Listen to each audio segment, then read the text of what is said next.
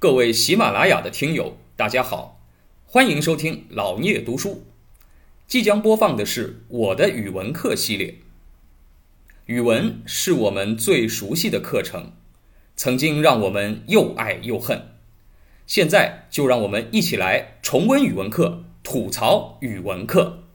接下来呢，我们就要来学习一篇啊，这个非常著名的啊唐代古文啊，是这个古文运动的领袖韩愈啊，他的一篇很有名的文章叫《张忠诚传后续》啊。那么《张忠诚传后续》啊这篇文章主要讲了点什么呢？呃，其实它主要讲的是在这个安史之乱的时候，韩愈他出生在安史之乱之后了。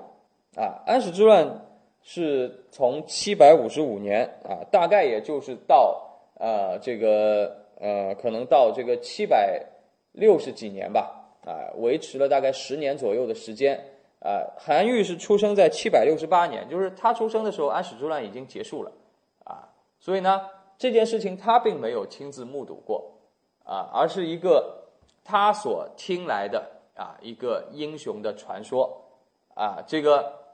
这个传说呢，啊，这个张忠诚传呢，也不是他写的，是别人写的，啊，那么他是做什么呢？啊，他是帮这个传，啊，来写什么呢？啊，写一个后记，啊，帮这个张巡传啊，啊，写一个后后记。这个张忠诚就是叫做张巡，韩愈的朋友叫李翰，写了一篇《张巡传》。啊，为什么要写这篇《张巡传》呢？我们看看前面这个前因后果啊，就是安史之乱的时候，这个啊，这个贞元县令叫张巡，一个县官啊，很小一县官，起兵呢抗敌啊，这个忠于唐朝的朝廷。虽然我们知道啊，安安史之乱时候，唐玄宗带着杨贵妃都跑了，对吧？首都都沦陷了，有的官员呢。就投降了啊！这个投降安禄山了啊！安禄山都已经称皇帝了嘛，变成大燕皇帝了啊！那么，但是呢，也有一些唐朝的官员呢，忠于啊这个唐玄宗啊。虽然皇帝跑了，不知道去哪了，当时通信不发达，你也不知道皇帝有没有逃到这个四川，是吧？啊，但是宁死不降啊！张巡就是这样的人，他呢坚决抵抗一个小小的县官，抵抗人家啊这个。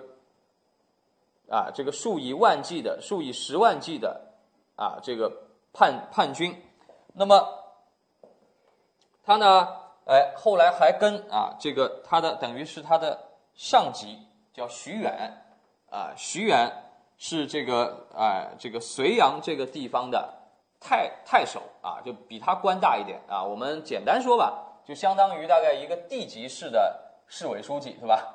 太守啊，张巡只不过是个县委书记，啊，他下面一个县，然后呢，他就协助这个徐远一起守隋阳，哎，那么后来呢，当然啊，这个牺牲了以后，朝廷就追封这个张巡为御史中丞，啊，就是升他的官了。那当然他自己是不知道了，他其实殉职的时候不过就是一个县令，啊，当然后来变成了御史中丞，所以这个传记叫《张忠诚传》，因为大家很尊重他，他是个烈士。啊，那么后来呢？他们啊，这个同守隋阳，但是寡不敌众啊，城破以后呢，被俘啊，被俘虏了。张巡是个文官啊，徐远也是个文官啊，这个被俘虏了以后呢，坚贞不屈，宁死不降，所以呢，被杀死了。哎，那么当这个哎这个乱平之后啊，乱平之后。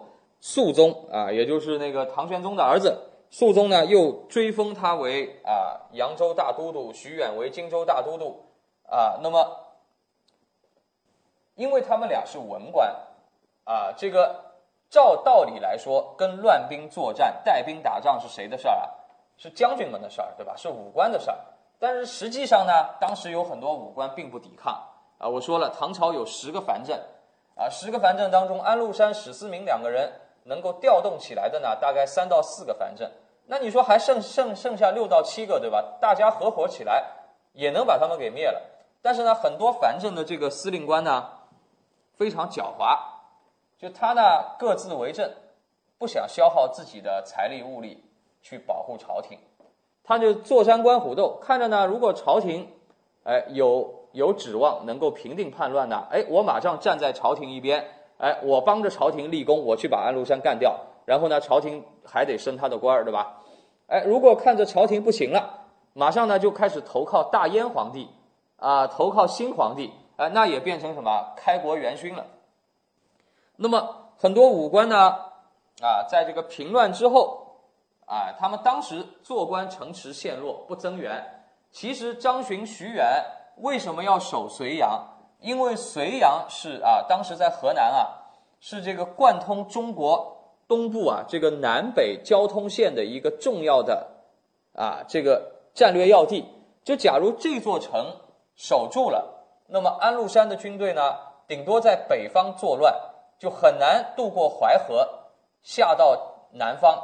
哎，当时唐朝中唐以后啊，这个咱们江南地区，江苏、浙江、安徽、江西这些地方已经开始什么？已经开始发展了。在东吴以后啊，南北朝的时候，南方已经有一定的发展了，能够为朝廷贡献很多什么？贡献很多啊税收经济。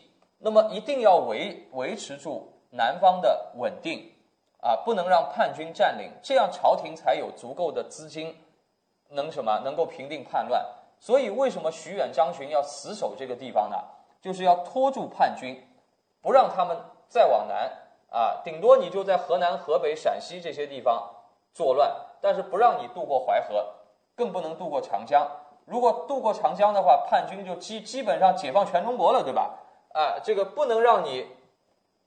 阴谋得逞，所以呢，两个文官啊，带着啊一些孤军，守住一座孤城，堵住这个交通要道啊！你想这需要多大的勇气？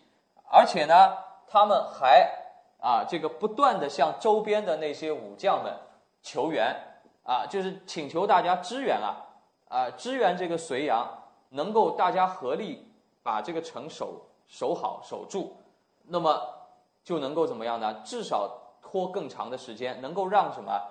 呃，能够让朝廷积攒起力量来反击叛军，啊，那么但是呢，当时很多的武官坐山观虎斗，不愿意增援，啊，你们自生自灭吧，啊，于是呢，最后这个城池破了，而而且非常的惨烈，啊，我们等会儿读一点文章，我们就会知道，非常的惨烈，惨烈到什么程度呢？惨烈到就是粮食都没有了。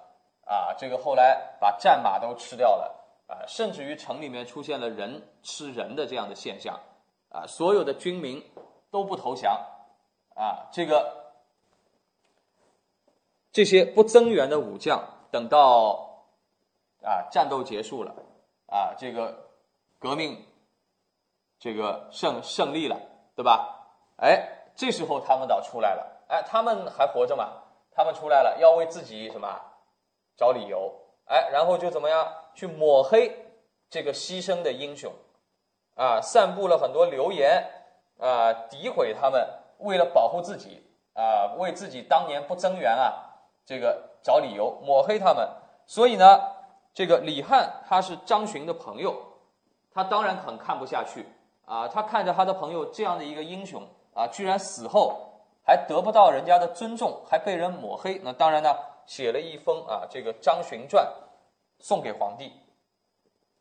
那么韩愈呢，哎，读到了这个《张巡传》啊，他在长安做官的时候啊，做国子博士的时候啊，读到了《张巡传》，读完以后呢，他觉得这还不够啊，觉得呃李翰还没写完整啊，这个从他所知道的历史事实来说，他说还有要补充的。所以呢，他写这个后续啊，我们说后续其实就是那个序啊，就序言的那个序啊，那么也叫后记，对吧？也叫跋啊，就这一类的文字附在这个传记后面的。所以呢，这篇文章叫《张忠诚传后续》啊，咱们就稍微说一点这个文章的背景。感谢您的聆听，如果您有任何问题想与主播交流，请在评论区留言。欢迎订阅本专辑，期待下集再见。